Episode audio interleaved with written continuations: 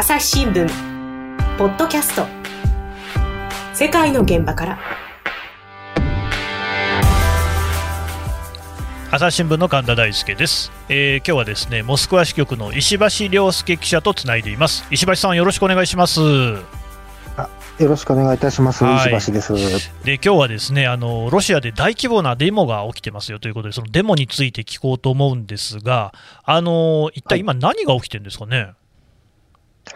えっ、ー、と、あの、1月に2回大きな、あの、全国規模のデモがあったんですけれども、うん、あの、まあ、きっかけ、きっかけはきっかけとしてあるんですけども、全体としては、こう、20年、20年以上続くプーチン政権に非常に疲れてきた国民がみんながそろそろ、こう、プーチンノーという声を、うん、あの、一斉に上げ始めたのかなという、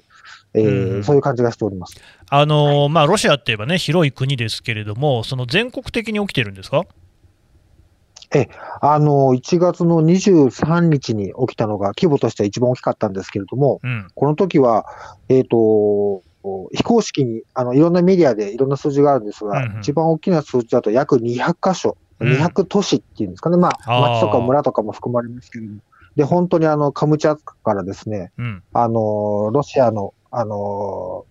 飛び地のカリンニングラードってポーランドとドイツの間にある、本当に端から端まで本当にくまなく、あの全国で、ね、うんうん、あまあ、規模はそれぞれなんですけども、うん、あのデモだとか集会だとかが行われました、うん、やっぱりもうこう、はい、かなりのたくさんの方が参加しているってことなんですか？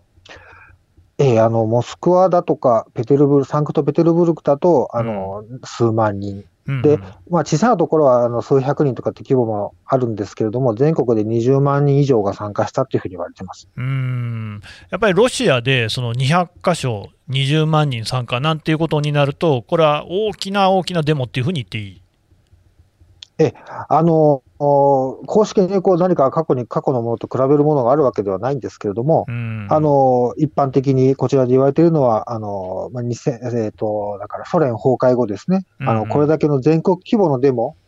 これだけこう大きな広がりを持ったデモとしては、こう過去最大のものじゃないかっていうふうに言われてます。うん。ところで、なんかちょっと今気になったんですけど、なんロシアって東西にすごい広いですよね、はい、まあ、南北もそうだけど、はい、そうすると時差ありますよね。はそうなんです。あのーうん、えっと、端から端までの時差10時間あってですね。10時間もある、えー、はい。ええ、そうなんです。で、あの、1月23日のデモっていうのは、これ、あの、午後2時に各地の、えー、時間帯で、あの、一斉に、あの、街の中心の広場とかに出てデモをやりましょうっていう、そういう呼びかけだったんです。はいはい。で、あの、私、モスクワにいて、カムチャツカだと、あの、東の端のカムチャツカだと9時間時差があるんです。うんうん、なので、私、あの、あの、本当に未明から、午前3時ぐらいから起きて、カムチャッカでやったのかなっていうのを確認して、そのままモスクワが終わるまでずっと働いたっていう。これは多分、世界広しといえども、モスクワ支局員だけの悩みかなっていう感じもしますけど、大変でしたね。大変でした、は。い。はい、すいませんね。で、デモなんですけどね、デモ自体なんですが、これ、きっかけはそもそも何があったんですか、はい今回、人が、その多くの市民が怒ってあの街に出始めたきっかけっていうのはあの、聞いたことあるかもしれませんけども、うん、アレクセイ・ナバリヌイさんっていうですね、ロシアの非常に有名な、あのまあ、反政権活動家、まあ、反プーチン活動家って言った方がいいんでしょうかね。うんうん、ナバリヌイさんね。いるんですけども、うん、ええナバリヌイさん、その方がですね、あのこの方、去年の夏に8月にロシアを移動中の飛行機の中で急に意識を失いまして、はい、で、あの、2日後に、えー、ドイツのベルリンの病院に運ばれまして、で、そこのドイツのベルリンの病院で、まあ、ドイツの政府がいろいろこう血液だとか調べたら、うん、あのー、ソ連時代にソ連で開発されたって言われているノビチョクっていう名前のその、まあ、化学兵器ですね。にに使われるその神経剤をがその検出されたと。で、要はこれはそういうそのとんでもない毒を使った暗殺未遂事件だったんだと。うん、っていうふうに言いまして、で、ナバリヌさんも、あの、まあ、独自にも調べたんでしょうね。うん、あの、これは、その、暗殺するためにプーチン大統領が、あの、仕組んだんだ、うん、命令したんだと。いうふうに言いましてですね、うん、あの、で、あの、ドイツだけじゃなくて、まあ、あの、欧州連合全体が、またアメリカとかもですね、が、ロシアに対してどうなってるんだと。ちゃんと、ちゃんと操作しなきゃダメじゃないかと。で、どういうことなんだか、ちゃんと説明しろと。これは、あの、民主主義に対する、あの、とんでもない攻撃じゃないかと。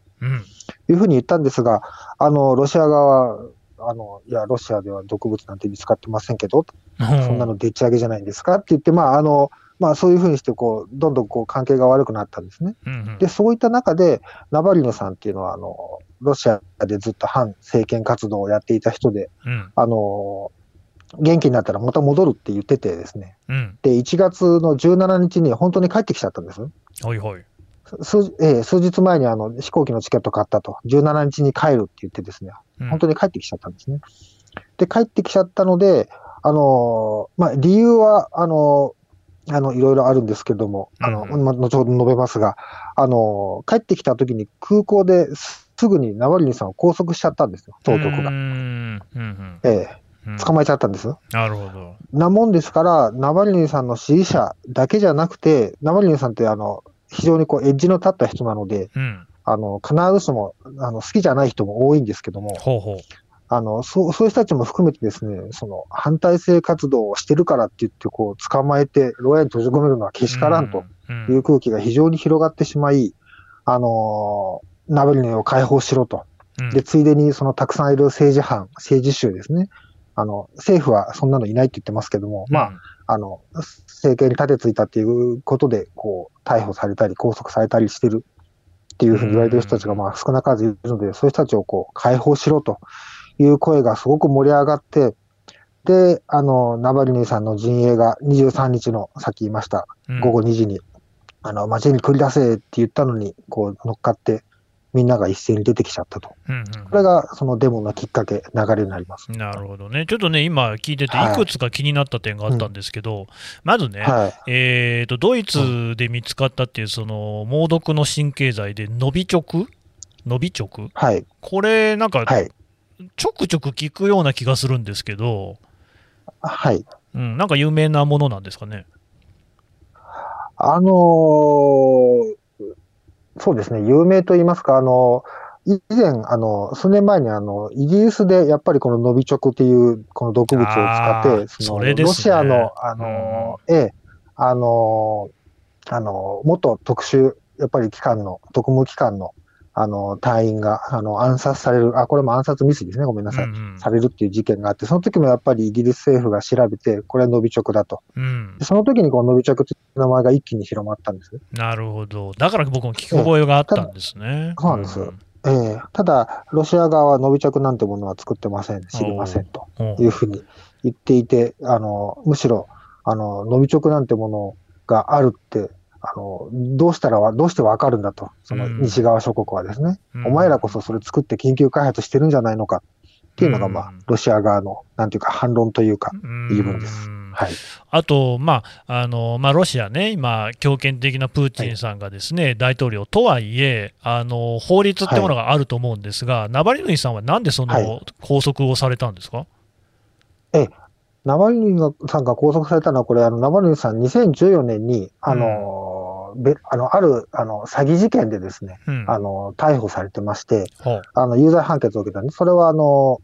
あの、まあ、当時のその、ナオリンさんビジネスもやってるんですけども、ビジネスマンなんですが、うん、そのまあ取引先の会社からあのお金を騙し取ったというふうに、あの容疑をかけられまして、うん、それであの執行猶予付きの有罪判決を受けたんです。はい、で、その執行猶予の期間中は定期的にあの、まあ、警察じゃないんですけども、まあ、それに準じたような、その、当局の、あの、施設に、あの、定期的に出頭して、私ちゃんといますよ、という、あの、ふうに言わなきゃいけないんですけども、はい、それを時々サボっていたと。うん、で、そのサボっていた期間の中には、この、ドイツに、あの、意識を失ってドイツにいた期間も含まれちゃうんですけど、ええ、うん、とにかく、あの、ちゃんと規則を守らなかった。だから、あの、捕まえると。えー、でもそれね、病院に治療していた間はそれ行けなくてもしょうがないですよね。行けなくてもしょうがないんですが、あのー、これ細かな話になっちゃうんですけども、あのー、ナワリヌイさんが入院していた病院がですね、ドイツの、うん、あのー、ナワリヌイさんのその要は診療の、治療の記録みたいのをこう発表してるんですけど、うんうん、それによるとこう、あの、9月のいついつの時点では、その意識が回復して、体調も回復してみたいなことが細かく書いてあるんです。で、それを見ると、この日以降は、あの、出頭に応じられるじゃないかと。あら。うん、みたいなことをですね、あの、ロシア側の当局側は言っていて、いやいや、はい、ナワリヌさんの方はいやいや、その期間もちゃんとリハビリしてたんだと。なるほどね。みたいなことを言ってるんですが、ええ。まあ、法律に違反したのは確かに、形上は確かに、あの、出頭してないといえば確かに出頭してないので、それを理由に、あの、当局側は出頭してない以上は、あの、この執行猶予は取り消すべきだと。うんうん、取り消して実刑を課すべきだっていうことを、こう、裁判所に、要はその決定を求めたんですね、判断を。はい。で、そのために拘束をしたと。うん、はい。うんただなんか今の話を聞いてると、じゃあこれもナバリヌイさんとしても、ある程度はそのロシアに帰るっていうことで、拘束をされるかもなみたいなこうことは考えていたってことなんですかね。その辺ナバリヌさんもちろんはっきりは言わないんですが、うん、外側見ているとあの、全部織り込み済みだったのかなという気がしてます。あのナバリヌさんもあのもう実際のところこう、なかなかこうできる活動っていうのが限られていたので、うんうん、あの選挙にもなかなかその締め付けがあって出られませんし、でましてや自分は国外にいますし、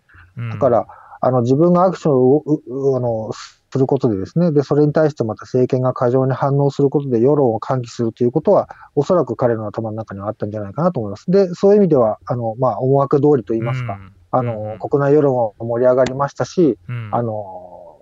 西欧諸国もヨーロッパ、アメリカも非常にあのロシアに対して厳しく、あの、あの、ものを言うようになりましたんで、そういう意味では、まあ、ある種成功したのかなという気はしてます、これはあれなんですかね、そのロシアの当局とか関係者とか、そのから見ても、やっぱりびっくりするぐらい大規模に広がったっていうような感じなんですか？あのロシア当局、大統領府とかはですね、いや、大して大きくなかったですよ、デモの規模は、みたいなことを言うんですが、うん、言うんですが、あの、実際のその、実際のその、要は、えっ、ー、と、反応ですね。あの、1月のデモ、2回のデモで1万人以上の参加者を拘束してるんですけども、えー、そういう規模の大きさですとか、実際に私もデモの現場何度か見に行ってますけれども、うん、あの、日本でいうとこの機動隊ですね、もうあの、全身、防具、防具、えー、プロテクターを身につけて、盾を持って、ヘルメットかぶって、警棒を持った、ロシアだからやっぱり多少いかついんですけども、日本の機動機動隊よりも、彼らがこう、ずらっといる様子を見ると、うん、あのー、相当やっぱり構えているなという気はします。うん。朝日新聞ポッドキャスト。世界の現場から。共に考え共に作る。音声による新しい報道の形。朝日新聞ポッドキャスト国内外250を超える取材拠点。約2000人の記者が追う世界の今地域の声。しかしあなたは知らない。新聞には書かれていないことがある。ニュースの向こう側を語り合う朝日新聞ポッドキャスト。これね、でもね、石橋さん、実際に見に行かれたわけですよね。はい。これ、どんな様子でした、はい、どんな、デモの人たちってどんな感じでしたかね？あの私が見ている範囲では、うん、あの23日も31日も両方と見に行ったんですが、デモ隊は非常にあのおとなしいです。おとなしいというのは、よくまあテレビなんかで見るような、あの例えば去年ありましたけども、アメリカのあの、いろんな一連のデモとかですね、うんうん、あの、フランスであったような、うんうん、あれ結構その、あの、道の車にひっくり返して火つけちゃったりとか、ね、お店、ううね、その辺の街のお店を、うん、ええ、荒らしちゃったりとかっていう、うんうん、そういうのがあるんですが、ロシアではそういったことは一切なくて、うんうん、で、まあ、あの、時々そのやっぱり、ね、そのカーッとなって、警官隊にあの、罵声を浴びせたりとかですね。あと、多いのが、あの、ちょこちょこ見かけたのが雪玉を投げるってやつです、ね。危なくないです。痛くないです。あ確かにね。うんうん、まあ、せいぜいその程度です。あと、まあ、あと、その、例えば目の前で仲間が拘束されたら、おい、これやめろよって言って、こう、ちょっとどついたりとか、あの、引っ張ったりとかっていうのは、それぐらい確かにあるんですけども、基本的にその暴力的なデモ隊かと、あるいは暴徒かと言われたら、全然そういうふうなものではないと、私自身は、あの、思うんですが、うん、あのー政権側、あるいはその、まあ、国営テレビとかですね、は、あの、あの、アグレッシブな面ばっかりを、こう、やっぱり強調するので、あの、デモ隊は非常に危険で、社会の秩序を乱す、あの、しかもこれは違法なデモであると。あの、いうことで、あの、厳しく取り,、ま、取り締まっていて、その辺の見方っていうのは、こう、デモやってる側と取り締まってる側では全然真逆な、あの、受け止めになってます。まあね、なんかそういうような景色っていうのはね、アメリカとか香港とかいろんなところで最近見てるような気もしますが、例えばアメリカの場合だと、ブラック・ライブズ・マターっていうのね、スローガンありましたけれども、はい、こういうのってなんか、そのロシアの場合もああるんですか？あのこの一連の2回のデモで一番大きいのはやっぱり日本語にすると、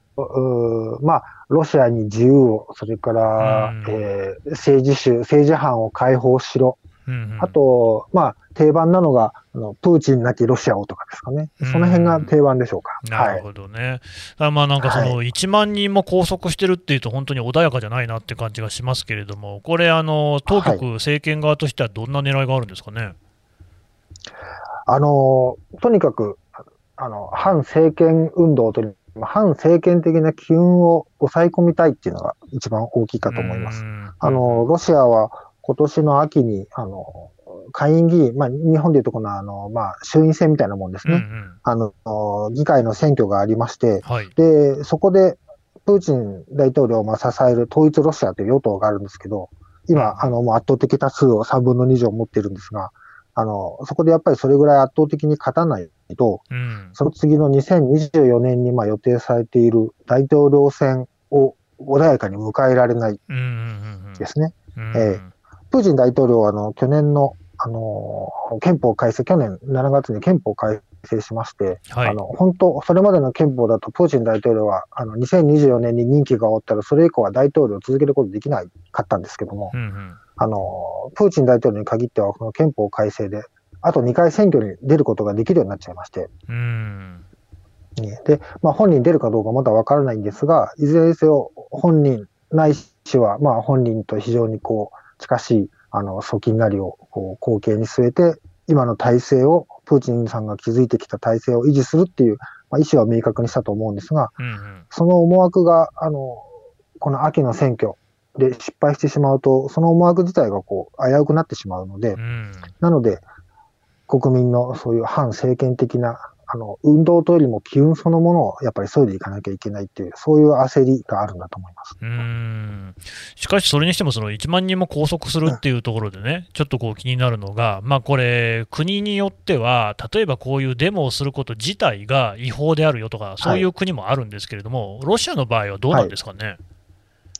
ロシアの場合は、あの憲法にはしっかりとあの集会とかですね、うん、それからあの意見を表明したりすることの自由がしっかり書かれているんですが、はい、あのが、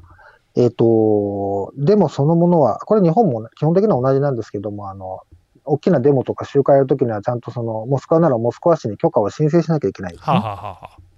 うん、え。で、当局は基本的にそれは、あの、よっぽどの事情がない限りは、あの、許可しなければならないんですけれども、うん、あの、いろいろな理由をつけて、それはダメですと。その日はそこの会場は塞がってますとかですね、まあいろいろな理由をつけて、あの、なかなか反体制的な、あの、デモというのは許可されないんです、ことが非常に多いんですね。で、加えて、この、あの、政権にとって都合よく働いたのが、このコロナウイルス、新型コロナウイルスなんですけども、うん、新型コロナウイルスの蔓延を防ぐために、あの、何人以上、あの、一箇所に集まってはいけませんよっていう、日本でいうとこの3密、3密禁止みたいなですね、ええ、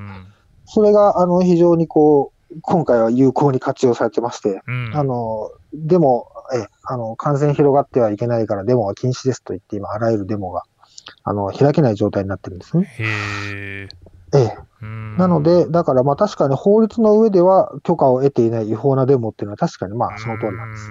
まあでもね、それがね、できないっていうことだったらしょうがないっていうところもありますし、あとね、はい、まあ、まあ、そうは言っても、プーチンさんって、毎度その選挙のたびに圧倒的な得票率で勝っていくじゃないですか、なんかそんなにこう、足元揺らいでる感じなんですかね？はいはい、あの今でもあのいろんな指揮者があのこちらでもコメントしてますけども、うん、今、もしガチの選挙をですね、本当にガチの選挙をやったら、うん、プーチンさん負けるかって言ったら、おそらく勝つだろうと言われてます。うんまあ、一つには、あの、その、目立った、本当に有力な、誰もが支持するような、こう、あの、ポストプーチンになれるような、こう、しかも反体制的、反体制というか、今の体制を変えたいというような、こう、まあ、野党ですね、野党的なあの候補者がいないっていうのも大きいんですけども、うんうん、そういう人たちが出てくれば潰されてしまうので、うん、あのそうでなくてもやっぱりプーチンさんっていうのはこう、1990年代の本当に混乱してたロシアを立て直したっていうふうにやっぱり思われているので、うん、あのまあ、一つの安定の象徴ですねという見方があって、でなので、あのこれだけデモが広がったからすぐにプーチン政権がこう倒れてしまうんじゃないかっていうことには、うん、あのなっていません。でもね、そのナバリヌイさんっていう人が、それこそその、ね、プーチンさんに代わる新しい、ね、その国のこうリーダーになるとか、そういう話はなないんですかね？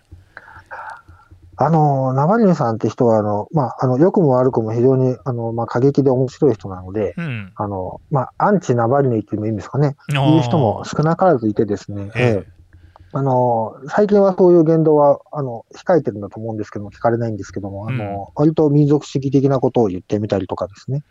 あの、いうこともありますし、あと、そもそも、あの、最近は、これも多分ご本人わざとやってると思うんですけども、具体的な政策は、もうほぼ語っていないんです。あら。税金をどうしようとか、うんうん、例えばの外交政策こうしようとかですね、うん、あの、はい、言ったことをほとんど語らない、まあ、あの、なんでしょう。あの、年金政策、年金のあの、受給開始年齢が去年引き上げられちゃったりしたんですけど、そういうところを改善しましょうぐらいのこと言うんですけど、はいはい、その人も具体的な数字を持って言ったりとかではなく、彼が訴えているのはあくまで、あの、まあ、プーチン政権の批判ですね、汚職をしているとかですね、それから選挙、あの、公平な選挙をこうさせないとかですね、うん、そういったことで、プーチン政権の排除っていうことしか言っていないので、うん、なかなかこう国民としても、じゃあ自分たちのリーダーとして、こう、自分たちが望む国の未来を示してくれるようなリーダーとして彼を捉えているかというと、決してそうではないので、あの、ええ、なんかこう、次世代のあの政治家ではあるかもしれないですけども、次の大統領候補とか、あの次のロシアを引っ張る人だっていうふうに見られてるかっていうと、必ずしもそうではないです。あの石橋さん、さっきね、そのナバリヌイさんのことを、なんか民族主義的な一面もあるって言ってましたよね。はい。それってなんかロシア民族第一主義みたいなことですか？あのー、まあ、民族主義的っていうと語弊があるのかな。あのー、一番大きなのはやっぱりいろんな人が言うのは、こう、クリミア併合、あの、2014年にロシアのクリミア、あの、ウクライナのクリミア半島を併合したっていう事件ありましたね。ありましたけども、あれによって、その、ヨーロッパもアメリカもみんなロシアに対して、こう、一斉にこう、反響を翻したというか、ね、これは認められないという、起こったわけですね。はい。うんうんで、あの、あの問題どうにかしてやっぱり解決しなきゃいけないんですけども、一方でこう、ロシア人にとってやっぱりクリミア半島っていうのは特別な場所でもあって、国民の中でもあれをこう、クリミア半島の併合を支持する人は非常に多いんですね。で、ナバリニさんって人がどういうふうにこれを捉えるのかなっていうのは非常にまあ皆さん関心事だったんですけども、うん、だいぶ昔ですけども、あの、いや、あれはロシアのものだと。返しませんよと。そうなんだ。いうようなことを非常に強く言いまして、えー、だから、そういう意味で言うと、あまり、あまり、まあだからそれを逆にそれを、それで支持する人も、あの、少なからずいると思うんですけども、なんかそれで果たして、うん、ええ、意外な感じ、そのまあ、ラベリングするつもりはないんですけれども、いわゆる保守とリベラルみたいなことでいうと、保守的な人なんですかね？